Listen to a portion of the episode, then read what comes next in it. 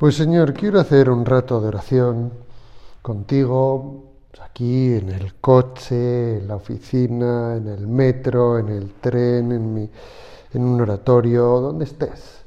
Quiero estar un rato contigo, hablando, escuchándote, dialogando, abriéndote mi corazón y dejándome transformar por tu amor, que es el Espíritu Santo. Espíritu Santo, transfórmame, gran protagonista de mi vida cristiana.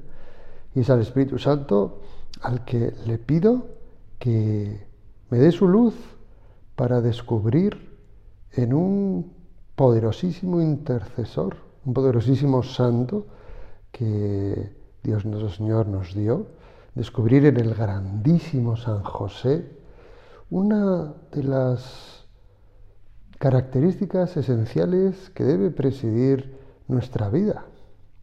¿Qué hizo San José? Pues si abrimos el Evangelio, veremos que San José no dice ni una sola palabra, ni una sola palabra. Y sin embargo, fíjate, ¿eh?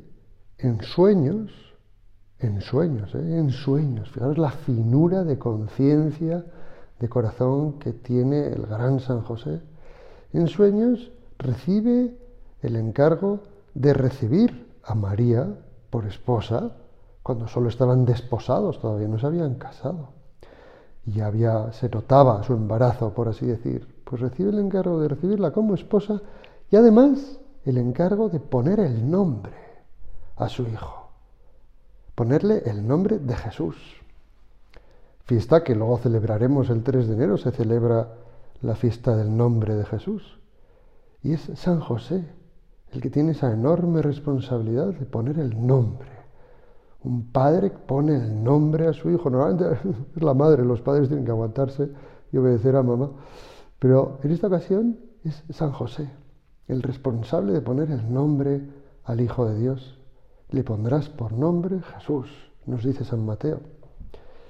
Y así es, San José acoge a la Virgen, en sueños lo dice el sol ángel, acoge a la Virgen, San José en sueños recibe el encargo de poner ese nombre y así conocemos nosotros al Hijo de Dios y así le tratamos como Jesús. Recibe tantos encargos en sueños, pues eh, irse a Egipto, luego volver de Egipto, está en sueños. Tiene una, San José tiene una característica que es la que yo pienso que nos quiere enseñar el Espíritu Santo a través de este maravilloso santo.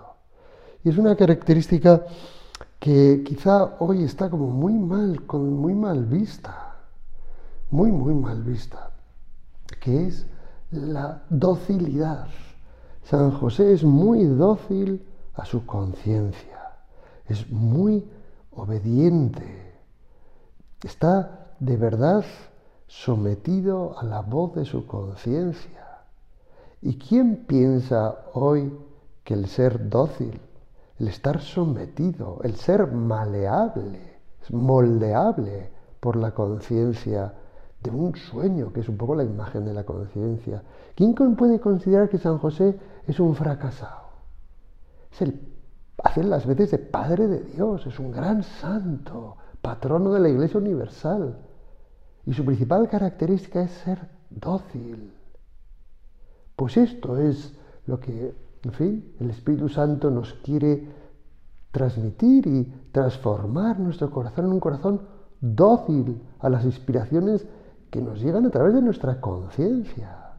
Decir siempre que sí a lo que nuestra conciencia bien formada nos va diciendo. Tantas veces hemos tenido la experiencia, por lo menos desde luego en mi caso todos los días. Venga, haz esto, haz lo otro. Y al final dices, pues sí, lo voy a hacer.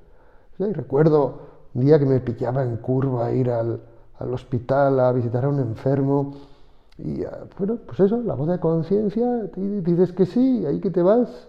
Y fíjate, yendo a ver a ese enfermo, me pararon, iba vestido lógicamente de, sacerdote, de musén, y, me pararon, me gritó uno, padre, padre.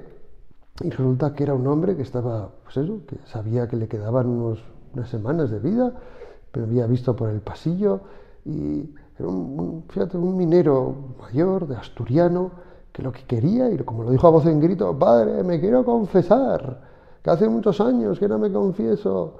Pues fíjate, el haber dicho que sí al Espíritu Santo, esa voz de la conciencia, ser dócil, pues hizo que este hombre pues muriera en paz.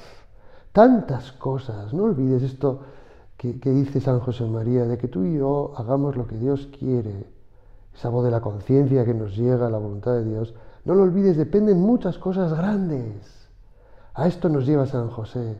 Mira mucho a San José y él te ayudará a ser dócil, a revitalizar en ti esa grandísima virtud que nos hace instrumentos fantásticos para Dios, instrumentos para transmitir el amor, la alegría de Dios. Vamos a pedirle a San José, precisamente, que nos ayude a ser muy dóciles, finos en esa obediencia a la voz de la conciencia. Que así sea.